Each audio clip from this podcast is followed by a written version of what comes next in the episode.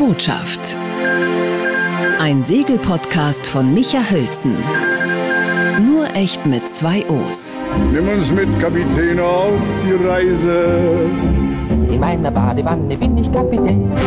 Ahoi, schön, dass ihr wieder da seid. Segeln macht richtig Spaß. Segeln macht aber auch Geschichte. Das war bei Kolumbus so, der, das war bei Magellan so, das war bei Nelson und der spanischen Armada so. Die haben alle Geschichte geschrieben und die Schoner, die den Atlantikhandel betrieben haben, auch.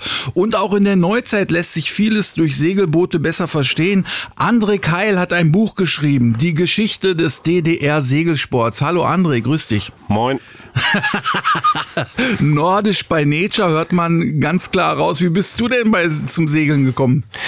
Äh, ich war sechs, als ich tatsächlich äh, angefangen habe zu segeln. Das, ähm, naja, wie das so war. Ne? Also, du bist Jahrgang 67? Ich bin Baujahr 67 und dann äh, suchst du dir ja, und das war ja bei uns im Osten so schon ein Sport, ja. Äh, war ja schon ein bisschen angesagt.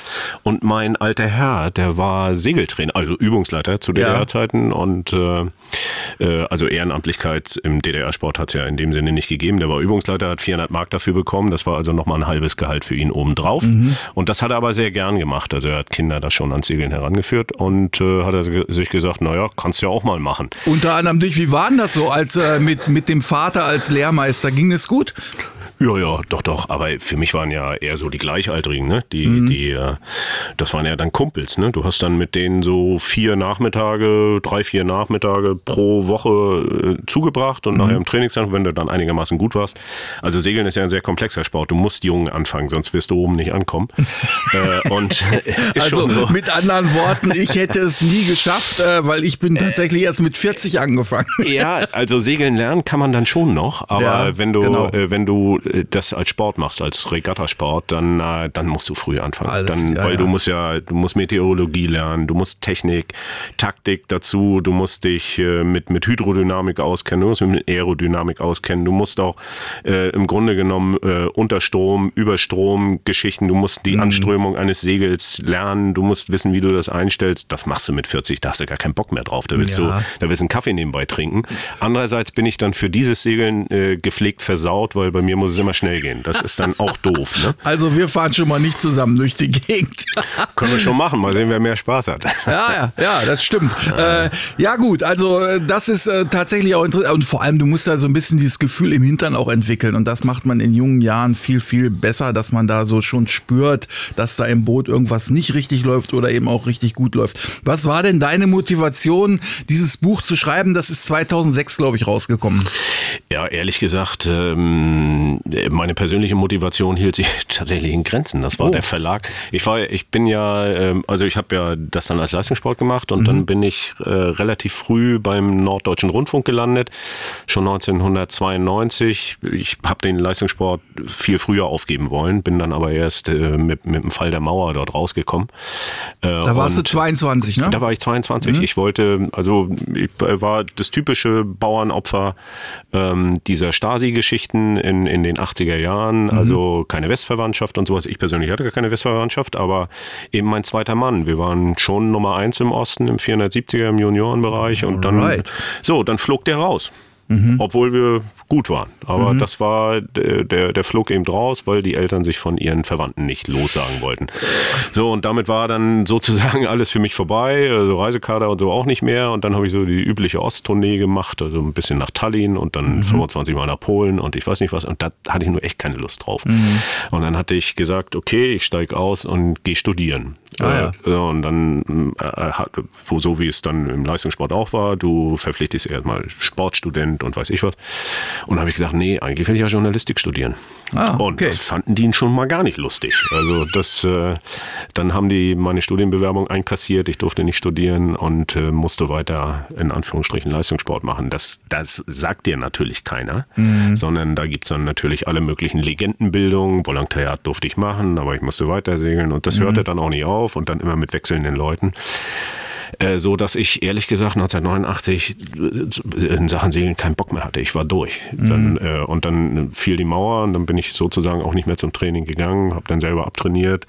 Gab es natürlich in der Wendezeit äh, äh, schöne Angebote, dann sozusagen als Halbprofi irgendwo zu segeln und so. Die DDR-Segler, die galten ja als die Segler überhaupt. Und, mhm. und dann, äh, ja, da sind ja viele dann auch durch die Welt gefahren, haben ein bisschen Geld verdient und sowas. Sind natürlich wenige im Profilager übrig geblieben, aber äh, war eine ganz spannende Zeit. Aber ich war dann ab 92 in der, in der ARD Festangestellter beim Norddeutschen Rundfunk, habe dann in der Wendezeit mein Studium sozusagen mehr oder weniger nachgeholt. Allerdings äh, ähm, keine Diplomarbeit mehr geschrieben, weil da hatte ich dann meinen Festvertrag schon. Und dann war ich bis 2004 ähm, ARD-Sportreporter und eben der, Spezial, äh, der, der, der Spezialmann oder der Experte für Segeln und habe dann 2000 und 2004 Olympische Spiele Segeln mit übertragen mhm. im Hörfunk und ähm, dann äh, äh, hatte ich aber genug von der Reiserei. Kinder waren noch klein und sowas. Und meine Frau hat mich auch schon Fremder genannt. Und ähm, das war dann auch nicht so gut. Und dann habe ich gesagt, reicht jetzt auch. Und das war, ich habe das übrigens auch nie bereut, dann aufgehört zu haben als Sportreporter. Und dann kam der Verlag, Delius und Klasing, mhm. die mir auch vorher schon gepflegt auf den Geist gingen, da mal was drüber zu schreiben. Und dann, dann konnte ich mich dann doch nicht mehr wehren. Mhm. Die haben das dann auch mit ein bisschen Geld gemacht. Mhm. Ähm, und ich war ja jung und brauchte das Geld auch noch. Und mhm, dann. Mit äh, Kindern, klar. Genau. Und äh, äh, dann hieß es, ja, muss einfach dann schnell gehen. Und dann, weißt du, dann sitzt du da im, im Sommer, schön, es war ein schöner Sommer, äh, und ähm, ja, draußen grillen sie und so und du sitzt dann abends da schön vor, am Rechner und dann schreibst du da irgendwas über DDR-Segelsport. Mhm. Du sagst, du beschreibst es aber so sehr distanziert, finde ich, ne? Weil ich, war, ich kann mir, ich kann mir auch. aber auch vorstellen, ja. dass äh, du hast ja selber beschrieben, du warst 16 Jahre quasi in diesem ganzen Leistungssport-Zirkus, sage ich jetzt mal, unterwegs und dann 1989 ähm, geht das dann alles auf einmal den Bach runter. Ähm, da war keinerlei Wehmut da es war einfach, du warst, warst einfach nur froh, dass es vorbei war? 89 war ich froh, dass es vorbei war, ja. Denn äh, ich habe natürlich irgendwie so über die Jahre eine differenzierte Position zum DDR-Leistungssport mhm. ähm, äh, mir erarbeitet. Und Seglern, sage ich ganz im Ernst, ging es ja relativ gut. Also mhm. wir waren da irgendwie vier Leistungszentren Mhm. Ähm, äh, und wir waren, was weiß ich, vielleicht 200, 200 Segler auf, auf dem Niveau. Mhm. Aber der Segelsport war ja in der DDR viel mehr. Also das, äh, äh, da hat meine Leidenschaft nebenbei gesagt nicht nachgelassen. Mhm. Aber die leistungssportliche Komponente, da, ähm, da habe ich ein differenziertes Verhältnis zu entwickelt. Das war ja auch, da ist man ja auch, glaube ich, irgendwie von Seiten des Staates ganz schön unter Druck gesetzt worden. Du beschreibst das in deinem Buch äh, ganz gut. Ähm, kommen wir mal ein bisschen zu dem Buch, also weil du hast, äh, es ist im Grunde genommen für mich jetzt grob in zwei Teile eingeteilt gewesen. Der erste Teil ist eben dieser Leistungssportbereich gewesen, mhm. wo eben den DDR-Oberen schnell klar war, dass man mit äh, sportlichen Spitzenleistungen das Ansehen des Sozialismus steigern kann. Und die haben dann eben auch den, den, den Segelsport Sport schnell angefangen zu strukturieren. Wie sind die denn da vorgegangen? Naja, also Segeln ist ja in, in, in Deutschland, auch wenn das fast gar nicht so wahrgenommen wird, ist ja ein Traditionssport in Deutschland. Mhm. Also unglaublich erfolgreiche Segler, äh, ähm, auch in den 30er, äh, 20er und 30er Jahren, ähm, die ja auch bei Olympischen Spielen schon eine Rolle gespielt haben. Und ähm, dann gab es natürlich schlicht und einfach den Leistungssportbeschluss. Und wenn du jetzt siehst, äh, es waren so zehn Olympische olympische Klassen, glaube ich, so zu meiner Zeit, das waren mhm. zehn potenzielle Goldmedaillen. Mhm. Deswegen hat die DDR das gemacht. Mhm. Wenn es äh, im Segelsport nur eine Goldmedaille gewesen, dann würden wir heute auf Brettern durch die Gegend geschuppert sein. Das bin ich mir, bin ich mir ganz sicher. Mhm. Ähm, also das passte schon rein. Das heißt, mit einem relativ überschaubaren Aufwand mhm. äh, ein Maximum an Medaillen äh, zu erarbeiten. Und äh, wenn du dir das mal so anguckst, pro Jahrgang sind äh, so acht bis zehn Leute eingeschult worden. Das heißt 50 pro Jahr. Also wir hatten ja SCBG, äh, Traktor Schwerin, dann mhm. äh, äh, Empo Rostock und den ASK in Rostock. Habe ich einen vergessen? Nee, mehr war es ja nicht.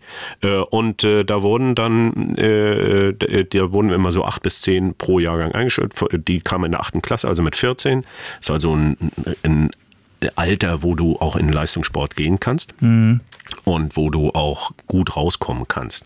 Das war ja in anderen Sportarten eine ganz andere Nummer. Mhm. Und äh, aber natürlich hatte sich das Leben verändert. Du hast dann gerockt wie ein Idiot und äh, Training Richtig. war eine ganz andere Nummer und bis zur zehnten Klasse blieben dann in der Regel von den acht nur noch vier übrig. Das war eine relativ harte Schule, durch die ja. ihr da gegangen seid. Also das wird in dem Buch auch ganz gut beschrieben. Äh, an, Im Westen hat man vielleicht irgendwie ein, zwei Mal pro Woche trainiert und dann ja. war man schon froh, wenn man es hinbekommen hat. Und im Osten, äh, die haben einfach einen ganz anderen Trainingsstand dann am Ende gehabt. Und das Doofe war ja aber nur, dass sie im Westen ja nicht weniger erfolgreich waren. Das war für uns natürlich naja. deprimierend. Und das war nicht nur eine Materialfrage. Nee, das also, stimmt. Das aber, ja. ja. gut, aber die, äh, die waren alle topfit. Du beschreibst es ja zum Beispiel auch an dem Beispiel Jochen Schümann, der ja, ja. nun wirklich sehr, sehr bekannt ist, äh, der eigentlich im Grunde genommen ja auch so ein Vorzeigeathlet war. Ja. Äh, in, äh, in jeder Beziehung, in seiner Einstellung, aber auch eben in seinem Trainingsstand.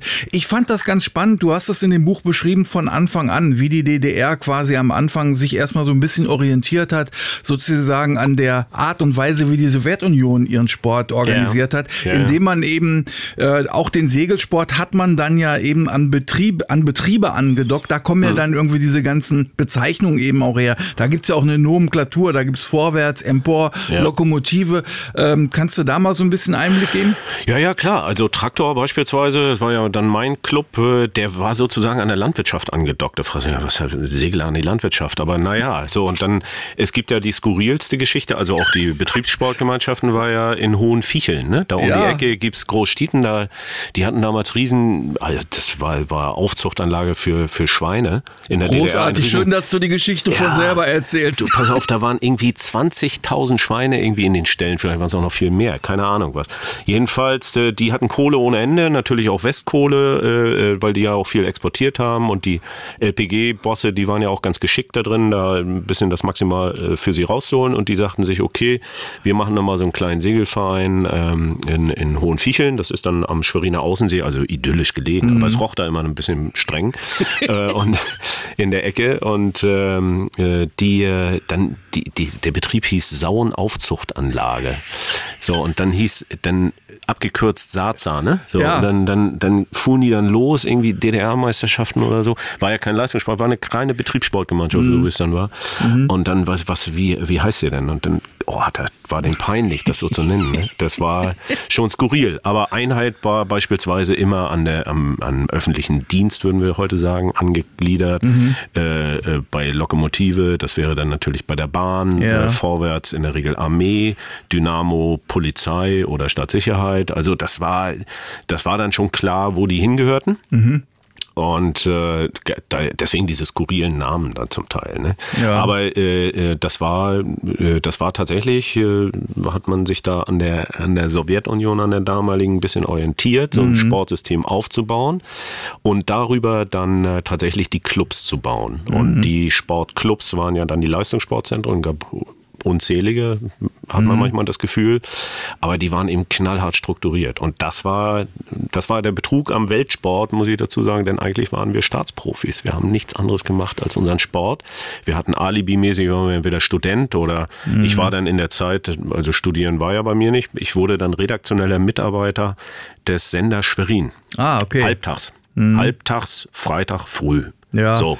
Und da durfte ich dann die O-Töne dann für die, für die Sportsendung holen, hat ja auch Spaß gemacht, aber nach dem halben Tag war Feier. Den Rest der Woche habe ich trainiert. Mhm. Ja. Das, ich teile deine Einschätzung, dass das ein bisschen quasi Betrug ist am Weltsport. Auf der anderen Seite gab es in Westdeutschland ja auch. Es gab viele Leute, die waren dann bei der Bundeswehr untergebracht. Klar. Also da gab es dieselben Kniffe. Genau, ne? logisch. Mhm. Die, die haben das ja dann auch gesehen. Und Fakt ist, ich, ich, ich glaube, dass in keiner anderen Sportart die politische Auseinandersetzung äh, Deutschland West gegen Deutschland Ost so hart ausgetragen wurde wie im Segeln. Denn mhm. in, den, in den 60er Jahren waren ja die DDR-Segler relativ gut. Also äh, Paul ja. Borowski ist ja eine Legende, wenn du das mhm. mal siehst. Da war von Jochen Schümer noch gar nichts zu sehen. Und äh, äh, oder, oder dann Jürgen Mier, der, der in, in Rostock, der den Weltcup äh, oder Weltpokal oder Gold Cup hieß das damals bei den, bei den Finns mhm. gewonnen hat. Europameister war damals Bernd Demel. Das war also, das waren Legenden. Und auch äh, in, in 50er Jahren waren DDR DDR-Segler schon ganz gut, obwohl es ja noch nicht viel Material gab. Mhm. Äh, Segeln war relativ spät erst wieder erlaubt worden nach dem Krieg, weil das ähm, eine Ausbildung für, für Piloten in der,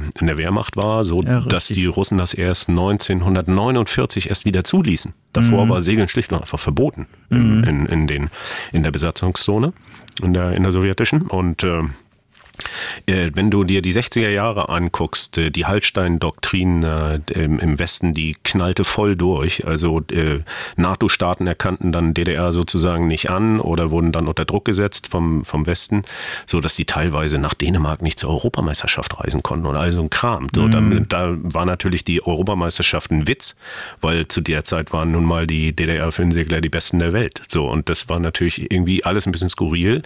Äh, Höhepunkt war natürlich dann 64 bei den Spielen in Enoshima, hätte dann also nächstes Jahr sind wir, oder dieses Jahr sind wir ja wieder in Enoshima. Mhm. Ähm, hätte dann so schon wieder eine historische Relevanz. Ähm, wenn du dir das mal anguckst, die Nummer Demel gegen Kuhweide, fuhren ja alle beide hin. Mhm. Ja? Mhm. Und äh, äh letztlich hat, äh, ist ja international entschieden worden, dass Kuhweide starten darf. Und der hat natürlich nur, den, den hätten die ja auseinandergenommen, äh, die nächsten Jahre, wenn er nicht gewonnen hätte. Mhm. mhm. Und der Kuhweide hat am Ende das gemacht, was er machen muss. Er hat gewonnen. Im Jahr darauf hat Demel dann die Europameisterschaft gewonnen in, in Cascais in, in, in Portugal. Und äh, äh, die waren, die konnten auch ganz gut miteinander. Mhm. Aber guck mal, wie das politisch ausgeschlachtet wurde. Und mhm. das findest du in keiner anderen Sportart. Mhm. Ja, und das, äh, was ich ja auch krass fand, war dann, ähm, wie dann eben die Aufteilung stattgefunden hat. Am Anfang hat man flächendeckend Segeln, soweit es ging, irgendwie gefördert. Und dann später ist man dazu gekommen, dann gab es geförderte und ungeförderte Bereiche. Ja. Und wenn man dann auf einmal in einem ungeförderten Bereich war als Segler, da hat man dann ziemlich blöd aus der Wäsche geguckt. Dann war man auf einmal nur noch so ähm, Hobby Seesegler im Grunde genommen. Ja, also das äh, fand ich schon krass, wie sehr der Staat da so Einfluss drauf genommen hat. Du hattest ja vorhin schon mal so kurz angedeutet, die DDR-Segler hatten natürlich auch immer so ein bisschen mit Materialschwierigkeiten zu kämpfen, aber da gab es eben auch die Abteilung FES, Forschungs- und Entwicklungsstelle für Sportgeräte, die ja um die ja. rankten sich ja auch so ein paar Mythen. Das ja. beschreibst du in deinem Buch ja auch ganz gut. Ja, ja, die FES war natürlich, äh, es war schon eine starke Geschichte. Klar haben die sich orientiert an dem Material, das im Westen gebaut wurde. Also wie kriegst du die Legierung für einen Mast? Der ist ja nicht reinweg Aluminium, sondern ist ja ein bisschen Messing mit drin und, und ein bisschen Kupfer Kupfer, also wie kriegst mhm. du die Biegekurven entsprechend hin? Also das, äh, der musste sich auch wieder, der, der, durfte ja nicht verbogen bleiben, der muss ja wieder gerade. Die Franzosen mhm. waren damals vorn, äh, es gab dann, oder Briten, die haben dann äh, tolle, äh, tolle Profile gezogen und sowas, ja, aber Schweine teuer. Konntest ja dann in der Regel nicht bezahlen. Ja. So, und da hat die FES sich dann auch mal angemacht, haben auch einen Mast gebaut. Das Dumme war nur, der war 10 Kilo schwerer. Mhm. So, und ähm, das, äh, der hat zwar gehalten, aber so ein 470er, der darf dann auch nicht zu schwer sein oder die anderen Boote. Mhm. Und ähm, das heißt, die FES ist an einigen Punkten waren sie wirklich auf Weltniveau, auf anderen hinken sie hinterher. Wenn ihr jetzt ein Kugellagerblock, die Topmarke kommt aus den USA, die haben natürlich schon äh, äh, Kunststoffe gehabt mit sehr harten Kugeln. So, mhm. da ist die DDR nicht rangekommen. Wenn die da aus Kugeln Plastik gemacht haben, dann war das Matsche nach, mhm. nach, nach einem Raumkurs oder so. Das heißt, die haben dann Nadellager genommen. Ja, die waren aber aus Metall. Mhm. So, dann wog so ein Block von der FES irgendwie mal anderthalb Mal so viel wie ein, wie ein, wie ein Block aus dem Westen. Die Russen waren da übrigens viel geschickter. Die haben da eiskalte Lizenzball, bei denen egal. Die haben, das nach, haben wir dann mit, wir haben bei den Russen immer Material getauscht mit Tor, gegen Turnschuhe. Ne? Ja, das wir, hast wir, du beschrieben. Adidas-Turnschuhe, ne? Ja. Oh Gott, wir sind nach Tallinn gefahren mit Kisten voll Adidas-Turnschuhe. Völlig skurril. So, und jedenfalls, äh, ja, das, das kann man gar keinem erzählen. Jedenfalls, ähm, das war natürlich ein Problem. Die FES hat aber relativ gute Boote gebaut. Ja. Vom Riss her, das war ziemlich gut. Ähm, allerdings natürlich auch gestreckt mit Acetone. Die hielten nicht lange, die Boote. Mhm, drei ja. Jahre so, ne, ja, hast du geschrieben. Aber wenn überhaupt. Und das, äh, das war so dann natürlich die Legendenbildung. Und dann, ich glaube, das war dann irgendwie, das erzählte mal ich glaube, Jörn Browski oder so, der war 82 Weltmeister und dann, äh, und dann hatte mir das äh, Helge gesagt, der war auf der Westseite im 470er damals unterwegs, auch Weltniveau und Helge mhm. hatte mir irgendwie mal erzählt, die hatten da mal irgendwie so einen 470er vom äh, aus, aus dem Osten dann zerlegt, keine Wegerechtssituation, jedenfalls war das ganze Heck weg. So, und dann haben die mal reingeguckt und dachte, das gibt's doch gar nicht, das kann doch gar nicht halten. So, und mhm. dann natürlich musstest du bei den Booten da schon aufpassen, wo du hintrittst bei uns. Mhm. Ähm, aber sie waren natürlich gut, aber die FES hatte Kapazität für drei oder vier Boote pro Jahr. Mhm. Mehr konnten die, die, mussten, nicht, konnten die gar nicht bauen. Ne? Genau, die mussten ja auch noch andere Sportbereiche dann auch ja, tatsächlich genau. beliefern und ja. sich da Sachen, äh, Gedanken machen und so. Die gibt's übrigens tatsächlich ja heute immer ja, noch, dieses Unternehmen. Der, ne? der Harald Schale, der Chef Chef, der war eben schlicht und einfach Segler. Das war unser großer Vorteil. Harald Schale hat ja die FES groß gemacht, äh, nicht nur ein, ein erstklassiger Ingenieur und sowas, er war eben auch äh, 470er Europameister, ich schlag mich tot, glaube ich, 1978. Und äh, der hat die FES dann zu, zu Größe geführt, weil er, das waren schon Tüftler und die waren schon sehr innovativ. Und Ja. äh, äh, das war zu Recht schon, äh, schon ein, ein Laden, der Weltniveau erreicht hat und das war äh, ja- auch einen Weltstandard hatte. Ja, das war ja so ein bisschen auch das Drama generell äh, vieler Bereiche in der DDR. Also ich erinnere mich daran, ich habe mal gesehen, äh, Entwürfe für Autos. Da war in den 60er Jahren, äh, ist im Grunde genommen die Golfklasse schon vorweggenommen worden. Bloß die sind halt nie gebaut worden, weil man einfach nicht dahin gekommen ist, sozusagen äh, das Ganze drumherum so weit zu bringen, dass man eben solche Autos dann auch wirklich in Serie bauen konnte.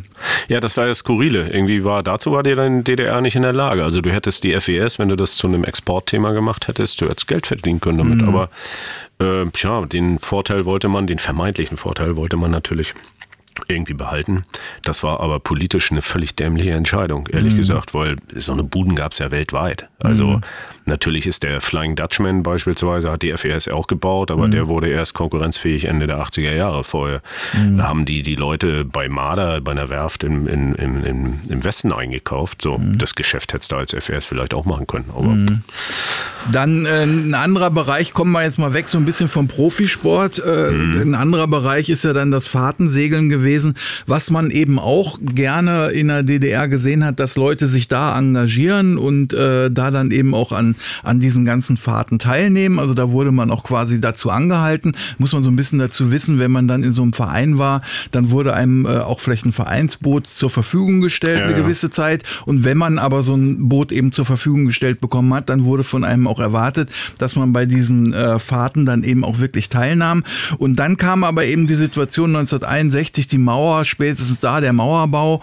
Und dann eben gab es auf einmal klare Restriktionen auch auf dem Wasser, die Drei-Meilen-Zone in der Ostsee. Da gab es Schießgebiete der Russen. Da ist man dann zum Beispiel, das beschreibst du in deinem Buch ganz gut, in Wismar nur an einem Tag in der Woche rausgekommen. Wenn man da quasi den Tag verpasst hat, dann musste man eine Woche im Hafen liegen und konnte dann erst wieder rausfahren, wenn eben dieser eine Pausentag eingelegt wurde. Wie hast du das denn erlebt? Na, ich persönlich so als Kind, weiß ich noch, wir hatten in Wismar mal ein Trainingslager, so mit dem Opti und so, und dann doch so, naja, fahren wir mal ein bisschen weiter, war viele Quallen und so, also so ein heißer Sommer und so, und dann mussten wir ein bisschen weiter raus, damit wir einigermaßen trainieren konnten, und Trainer fuhr davor und so, und dann, wir hatten da unseren Spaß, und dann sahen wir rechts dann eben schon äh, Timmendorf. Auf Pöhl. So, und Timmendorf war dann der Ausgang dort schon. Und dann fuhren wir da immer noch weiter, hatte immer keiner. Und dann kam dann um die Ecke geschossen, so aus Wustrow, so eine Schnellboote. Sowas habe ich ja noch gar nicht gesehen. krass, ja. So, und die kamen dann da längs georgelt und hupten dann natürlich. Wir in unseren Optis dachten, wir sind im falschen Film. äh, war nicht so viel Wind, ne? Und Mhm. fanden es einfach schön. Und dann, äh, ja, und dann aber mal umdrehen. Und ich glaube, der Trainer, der Übungsleiter hat schon mal einen Satz heiße Ohren bekommen. Äh, also da hast du, da war ich mal konfrontiert damit. Und dann natürlich, Mhm. als ich im Sportclub selber war, wenn du dann in, in äh, Warnemünde im Yachthafen das war ja dann sozusagen für normale Menschen eigentlich schon Sperrgebiet, weil das ja Leistungssportzentrum war, Sportschule. Aber dann, wenn du dort rausgefahren bist, da gab es eben vorne am Steg so eine Bude und dann stand da ein Grenzer. Und die haben äh, vorher die Personalausweise, musste der Trainer dort schon mal abgeben und dann musstest du vorbeifahren und dann immer schon mal nett winken und sowas. Ähm, das war eine skurrile Situation, muss ich ganz ehrlich sagen. Die drei Meilen Zone, also äh, klar, daran durftest du nur segeln, das, da wurde eben entsprechend drauf geachtet, dass wir nur in dem Bereich trainiert haben, aber ähm, wir Leistungssportler waren ja so und so 28 Mal überprüft. Wir hatten dann die sogenannte PM18, die PM18 war also Pass- und Meldewesen, war ja PM, ne? Klingt Ja, ein bisschen genau. doof. Mit der 18 durftest du dann im, ähm, in der Drei-Meilen-Zone segeln. Mit äh, einer PM19 würdest du äh, auch darüber hinaus raus dürfen. Das war für die Seesegler, aber die waren dann nur 28 Mal. Also noch schlimmer überprüft als wir. Ähm, das heißt, da wurde schon drauf geachtet, wer fährt da raus und wer nicht. Und wir hatten ja, glaube ich, mal eine, eine Surfmeisterschaft. Surfen hieß das ja nicht, hieß ja Brettsegeln. Brett, Brettsegeln, ja. Das müsste in den 70er Jahren war, glaube ich, die DDR-Meisterschaft 78 oder so. Jedenfalls 78 oder 79. Gibt es auch so eine kleine Broschüre zu. Ähm, nee, tatsächlich, da gab es eine und dann durften die aber nicht mehr, weil, weil es tatsächlich einige Fluchtversuche gegeben hat. Ich glaube, einer war auch erfolgreich. Äh, von Hiddensee aus. Und äh, da ging das ja los. Dieses Brettsegeln hatte ja, ähm, du hast ja dann die Bilder aus Hawaii gesehen, ne? Robbie Nash war der, war 72, glaube ich, Weltmeister oder so auf dem Gardasee da als 14-Jähriger und so. Und der hatte diese kleinen, geilen Boards, diese Sinker. Und was meinst du, was in den Kellern im Osten los war? Es gab in Berlin, glaube ich, in der, in der Warschauer Straße, gab so, so, so einen Bastelladen. Erinnerst du dich an diese Dinger? Und da gab es, ähm, äh, da gab es so, so Glaswolle zu kaufen. Und du konntest dir Polyester auch tatsächlich auf legalem Weg besorgen. Und dann wurden dann äh, Styroporkerne und dann wurden diese Boards selber gebaut in den Wahnsinn. Kellern. So, und die brachen dann natürlich sofort wieder durch und Segel hast du selber genäht und so. Du hast ja nicht diese Tonnenbretter genommen, diese Delta 1 oder Delta 2, die kannst du heute so als Paddleboard, ne? Mhm. Für dieses äh, SUP nehmen. Stand-up-Paddling, ja. Genau, für so, so ein Kram waren die gut, aber nicht wirklich zum Surfen, aber mussten natürlich dafür genommen werden. So, und diese Bretter, das waren, die, die, die fingen ja an, richtig geil zu surfen. Wenn Mhm. du das äh, auf dem Müggelsee gesehen hast, viele haben sich das aus dem Westen dann besorgt und so, da, die waren sauschnell. Die, die sind ja irgendwie da mit 25, 30 Knoten durch die Gegend georgelt, da kam ja dann ein Schnellboot nicht mehr hinterher. Mhm. Und ähm, naja, und das war dann natürlich, da waren, wurden die aussortiert. Naja, das, da gab es ja irgendwie, ähm, das sind die, die, diese, ich habe da einen Film gesehen äh, über Surfmeisterschaften in Polen, glaube ich, oder eine riesige Nee, Surfveranstaltung. die, oder sind die da unten zu den Tschechen gefahren? Äh, Ich weiß schon, was du meinst. Ja, ja, da sind die dann heimlich hingefahren, obwohl die keine Startgenehmigung kriegten und sowas. Das war Ja, ja. aber super Bilder, also wo Ja, man ja. eben auch merkt, mit welcher Energie und welchem Enthusiasmus die Leute da am Start waren. Es gab dann natürlich auch die klassischen Fahrtensegler, die so einen PM19-Schein hatten, Genau. die zum Beispiel nach Tallinn gesegelt sind. Da hast, beschreibst du ja den Fall der Orion, Mhm. wo der Uwe Janke dann eben auch mit den Konsequenzen zu leben hatte, als ihm dann ein Besatzungsmitglied eben abhanden gekommen ist. Ja.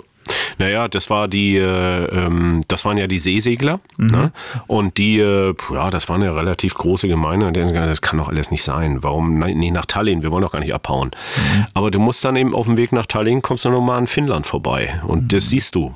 So, und du kannst ja auch von Tallinn, das sind 40 Meilen bis nach Helsinki. Mhm. Und ähm, das haben natürlich einige genutzt. Also die haben dann natürlich gesagt, oh, wegen Sturm mussten wir den Hafen anlaufen. Das war zwar spiegelglatte Ostsee, aber das soll mir keiner erzählen, dass die nicht die, äh, jeder mal die Gelegenheit genutzt hat, da mal anzulegen, mal durch den Hafen zu laufen und so. Dass du dann gleich abhaust, das war sicherlich für die meisten, kam das eher nicht in Frage, weil sie natürlich ihre Familien auch zu Hause hatten oder auch das generell für sich gar nicht in, in Betracht gezogen haben. Aber doch, doch, da sind schon einige abgehauen. Das, ähm, das war auch nachvollziehbar. Und viele Jahre äh, war ja für Warnemünder Woche heißt es ja jetzt, dann hieß es ja zu Ostzeiten äh, dann Ostseewoche. Und da gab es eben die Seesegelei, wurde dort, gehörte mit zum äh, Programm der Ostseewoche. Ähm, und rund Bornholm war auch damals Ja. ähm, das Langstreckenrennen. Und das wurde dann nachher tatsächlich teilweise abgeschafft. 270 Seemeilen äh, bin ich auch mal gesegelt. Also das war schon eine echte Herausforderung. Und klar, da haben einige dann die Gelegenheit genutzt und in Bornholm. Sind in Ronne geblieben, Ja, ja. genau, haben da einen Schlenker gemacht. Dieser Uwe Janke, der hat ja dann auch seine, seinen PM19-Schein dann erstmal verloren, Ja. weil ihm einer Ja, abhanden ja. ist. Ja, das ähm, kann ich mir schon vorstellen. Es war ja, glaube ich, auch so, dass äh, zu DDR-Zeiten dann Ehepaare nicht gleichzeitig diesen Schein bekommen haben. Ne? Klar, äh, und na, es war ja so und so. Also die haben, dass sie nicht zusammen losgingen, das war klar. Da keine Chance. Aber Mhm. das war ja, da haben sie am Leistungssport auch drauf geguckt. Du durftest ja nicht mit einer Seglerin liiert sein, großartig. Dann, wenn beide dann noch äh, ähm, irgendwie Reisekader waren, dann äh, ging das äh, Geier immer los. Dürfen die dann Mhm. zusammen irgendwo hin und also ein Kram. Also das ist ja, wenn du es heute so überlegst, das war völlig, völlig irrsinnig. Aber das, äh, du hast es gerade schon angesprochen, das fand ich auch einen sehr interessanten Aspekt in dem Buch. Äh, Du hast gesagt, Leute haben da eben ihre Surfbretter selber gebaut mit ein bisschen Glasfaser, ein bisschen so ein Styroporkern und so. Dann gab es aber einen ganz anderen Bereich, nämlich ähm, den Selbstbau von Segelbooten, die sogenannte Hiddensee-Klasse nenne ich Ja. sie jetzt mal. Ähm, ich habe mir diese Boote dann auf Fotos auch angeguckt, in deinem Buch auch und dann auch im Internet und so. Wirklich auch ganz formschön. Ja. Ähm, das fand ich super. Also das hat mich sehr beeindruckt. Na, dieser Riss äh, ist ja, äh, also es gab dann, äh, als, als der dann raus war, wurde ja in Rostock entwickelt, so und dann gab es, glaube ich, vier Schalen, also Formen dafür im Osten. So, die waren so zweigeteilt und die wurden dann zusammengeschraubt und dann äh, äh, da äh, rannten natürlich äh, die, die halbe DDR diesen Formen hinterher. Wahnsinn. Ja, und dann musstest du ja auch die Masse an äh, Polyester und so. Du hast ja wirklich in Heimarbeit, im Eigenbau dir dieses Ding zusammen geklebt. Also was man da für eine enge Ja. Beziehung zu seinem Boot entwickelt, das kann Ja. man gar nicht richtig sich vorstellen. Naja, aber das war wie Hausbau. Ne? Also du konntest ja irgendwie so eine, so eine Gartenlaube oder hast ja so ein Schiff gebaut. Ich meine, das war auch teuer. So, Das war jetzt nur nicht für ein Apfel und ein Ei. Und so eine Form gab es dann aber auch für einen 20er Jollenkreuzer. Also da gab es ja auch sehr schöne Risse, die Boote laufen auch heute ja noch. Äh, oder für einen 50er Jollenkreuzer und so. Und das war, äh, das war so ein Beziehungssport mehr oder weniger. Ne? Wer, wer kriegt am ehesten diese Form ran? Wer kriegt äh, am ehesten das Material ran? Und dann haben die sich die Boote selber gebaut. Und ähm, äh, das waren, also handwerklich waren das tolle Sachen. Also die, die Bootsbauer, die dann, dann natürlich mitgeholfen haben, also das waren schon sehr, sehr schöne Boote gewesen. Und dann irgendwo gab es dann auch tatsächlich noch Mahagoni-Sperrholz und ähm, aus den Bootsbauereien in der DDR war auch noch jede Menge rauszuholen, sodass das dann im privaten Bootsbau auch eine Rolle spielte. Und dann äh, diese Schiffe laufen auch heute noch. Das ja, so. das waren über 500 Boote sind da, glaube ich, so entstanden, wenn ich die Zahl richtig Ich habe eine erinnere. auf dem Kospuner See gesehen, da dachte ich, ich guck nicht richtig in Leipzig. ne? Also die äh, ist ja eine riesige Seelandschaft. Und sag, Mensch, das ist doch eine Hiddensee und so. Ja, kannst drauf wohnen, ist doch schön. Spitzenmäßig, also äh, fand ich sehr beeindruckend. Also auch, dass so viele Boote noch sehr, sehr gut gepflegt heute rumfahren. Verständlich auch bei der Arbeit, die man da so reingesteckt hat. Jetzt ähm, haben wir schön so diesen Rückblick gehabt äh, zu DDR-Zeiten Segeln. Äh, wenn ich äh, letzte Frage eigentlich an dich jetzt: äh, die, die, DDR ist verschwunden, die Strukturen des Segelsportes auch. Ähm, Gibt es eigentlich irgendwas, wo du sagst, irgendwie das war jetzt aber total idiotisch, das hätte man eigentlich beibehalten sollen, weil äh, es gab ja auch in anderen Bereichen, also zum Beispiel Kinderbetreuung oder so, äh, durchaus Strukturen in der DDR, wo man heute so ein bisschen neidisch äh, drauf guckt und sagt, Mann, das haben sie aber damals ganz gut geregelt. Ja, das ist so, ach, da bin ich auch ein bisschen immer hin und her gerissen. Auf der einen Seite, klar, freue ich mich auch, wenn irgendwer Wel- Weltmeister wird oder Olympiasieger oder sowas, aber die Frage ist, äh, zu, zu welchem Preis? Also natürlich kannst du sagen, es war eine tolle Kinderbetreuung, aber wenn ich, wenn ich alleine sehe in meiner eigenen Klasse damals mit 14, ich war gar nicht irgendwie unbedingt prädestiniert dafür, in, in den Sportclub zu gehen, äh, bin dann aber trotzdem dort äh, äh, letztlich gelandet. Ähm, und äh, in der 13. Klasse war ich der Letzte. Also ich war im Grunde genommen dann allein. So, und äh, die, die anderen waren schon alle längst aussortiert worden. Okay. Und äh, da sagst du dir natürlich auch, äh, damit ich sozusagen, wie viele sind da auf der Strecke geblieben, weißt du? Und äh, du gehst dann ja mit einer Leidenschaft dort rein, die wird dann enttäuscht. Äh, Im Segeln war es nicht ganz so dramatisch, aber in anderen Sportarten, wo du viel mehr reingesteckt hast, auch, auch äh, nicht nur an Zeit, wenn Turnen oder, oder rhythmische Sportgymnastik, ich habe mich ja später dann damit noch sehr intensiv befasst, ähm, dann muss ich ganz ehrlich sagen, dann war es das nicht wert. Und dann sind zu viele auf der Strecke geblieben. Okay. D- Die Leidenschaft äh, am Segeln, die geht dir ja trotzdem nicht verloren. Du kannst Segelsport ja auch weiter betreiben. Wenn du jetzt sagst, okay, wie sind denn heute die Leistungssportstrukturen? Da sage ich ganz im Ernst, da ist ja der Westen ja viel zentralisierter als der Osten. Wir hatten, naja, ohne Mist. Also wenn du dir das jetzt mal anguckst, wir haben, äh, wir hatten im Osten vier Leistungszentren. Ja, wir hatten im Süden keins. Also da wäre dann die Frage, hätte man da nicht auch noch eins hinbauen können oder äh, mit einem Sportclub? Okay, es waren vier Leistungszentren. Heute hast du das in Kiel. Wenn du heute also im Leistungssport irgendwo ankommen willst, im Olympischen Bereich, musst du nach Kiel. So ist ja schön und gut. Ähm, du musst ja auch Ressourcen bündeln. Nur ähm, äh, in einem föderalen System wanderst du dann dahin und hast dann hier keine Möglichkeiten. Warnemünde bauen, wird jetzt die Sportschule dann sozusagen nahezu neu gebaut. Der Yachthafen ist ja in die Jahre gekommen, aber es ist dann eben die des Landessportbundes. Eigentlich sollten doch da auch Möglichkeiten für, für Leistungssport, also wer denn so weit gehen will, denn heute sind das natürlich Profis, also Profis in Anführungsstrichen werden natürlich entweder über die Sporthilfe getragen oder über die Bundeswehr oder über die Polizei. Ähm, du musst ja von irgendwas leben, aber die müssen heute weit über 200, 250 Tage aufs Wasser, sonst haben die keine Chance. Das heißt, die müssen, es gibt keine, keine Winterpause mehr, wie es die bei uns natürlich gab, weil wir nicht irgendwie in die, in die warmen Ecken gefahren sind. Heute sind die natürlich in Australien, Neuseeland. Wir haben jetzt demnächst den Weltcup in Miami. Äh, das heißt, es gibt keine Pause mehr. Das heißt, du segelst durch. Was, was ich eben so charmant fand, äh, das war eher auch so ein bisschen so dieser normale Segelbereich. Also, äh, weil da hatte ich so ein bisschen den Eindruck, es war unheimlich leicht in der DDR in, ähm, in den Segelclub einfach zu gehen. Da wurde ein Boot halt gestellt. Äh, in, im, äh, heutzutage ist es ja so und so war es im Westen ja immer. Man muss ein eigenes Boot eigentlich im Endeffekt besitzen. Ja. Und da hatte ich so ein bisschen also den Eindruck, dass das vielleicht irgendwie so ein erhaltenswerter Gedanke gewesen sein ja, könnte. das, du, das wird ja ja aber wieder in den Vereinen. Mittlerweile ist das äh, auch so. Und natürlich nicht jetzt ein Boot, das dir ausschließlich zur Verfügung steht. Ne? Das sicherlich nicht. Aber da muss man auch sagen, die Boote, die du jetzt in einer Betriebssportgemeinschaft gehabt hast, ähm, also im unteren Bereich, Kinder, Jugendliche, das war alles Top-Material, das war in Ordnung. Da hast du gut segeln gelernt, dann bist du zum Sportclub gekommen und bist dann in einen anderen Materialbereich gekommen. Und wenn du nicht zum Sportclub gekommen bist, dann konntest du ja in der BSG weiter segeln. Die Boote, die hast du dir lieber mit 300 Meter Entfernung angeguckt. Das waren natürlich auch ziemliche Öfen. Also das äh, natürlich konntest du damit segeln, aber nicht nicht unter den Regatta-Gesichtspunkten, die du so gedacht hast. Es gab einen, den talentiertesten Segler der DDR, Schubert hieß der, aus Leipzig. Äh, vorne habe ich längst vergessen.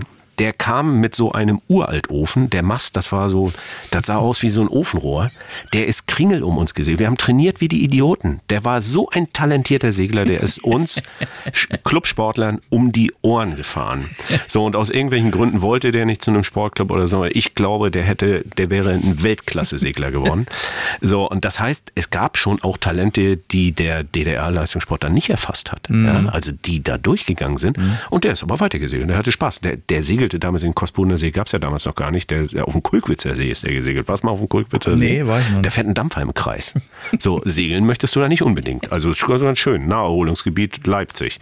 Ja, da musst du aufpassen, dass du die Badenden nicht über den Weg fährst. Und der, der kam vom Kulkwitzer See und der ist auf der Ostsee, ich sag's dir, bei 20 Knoten Wind ist der Kringel um uns gesegelt. Ich, Ei, der, ei, ein ei. unglaublich talentierter Segler. Ich glaube ja, dass ihr den Also, Namen die- verdrängt habt. Ja, ja, ja, aber, ja, stimmt, ist so, so ein Trauma bis heute. Siehst du. Aber ähm, äh, nee, die Boote, die dann gestellt waren, das war schon ein ziemlicher Schrott. Machen wir uns mal nichts vor. okay. Die, die dann nachher privat dann gebaut haben, die haben sie dann selber gepflegt und sowas. Und das ist heute in den Vereinen auch so. Also wenn ihr jetzt heute ich bin ja hier im Schweriner Yachtclub äh, äh, nach wie vor zu Hause.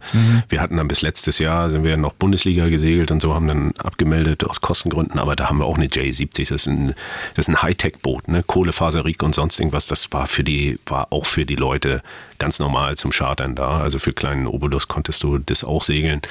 Ähm, das ist heute auch wieder möglich. Und im Nachwuchsbereich, klar, es ist, äh, du musst dann schon deine Charter, das war alles frei früher, aber das war ja eine Zielstellung. Das heißt, wer dort ein freies Boot haben wollte, der erklärt sich erstmal bereit, sozusagen den Weg in Richtung Leistungssport mitzugehen als Kind.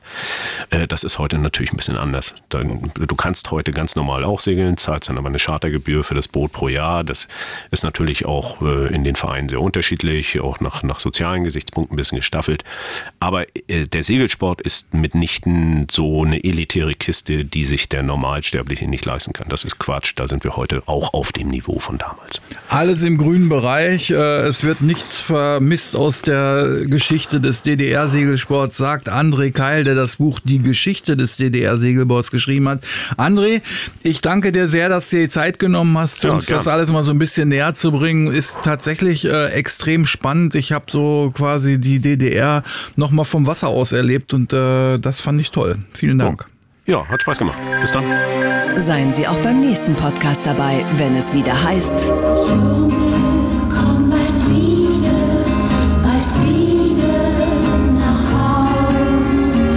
Meiner Badewanne bin ich Kapitän.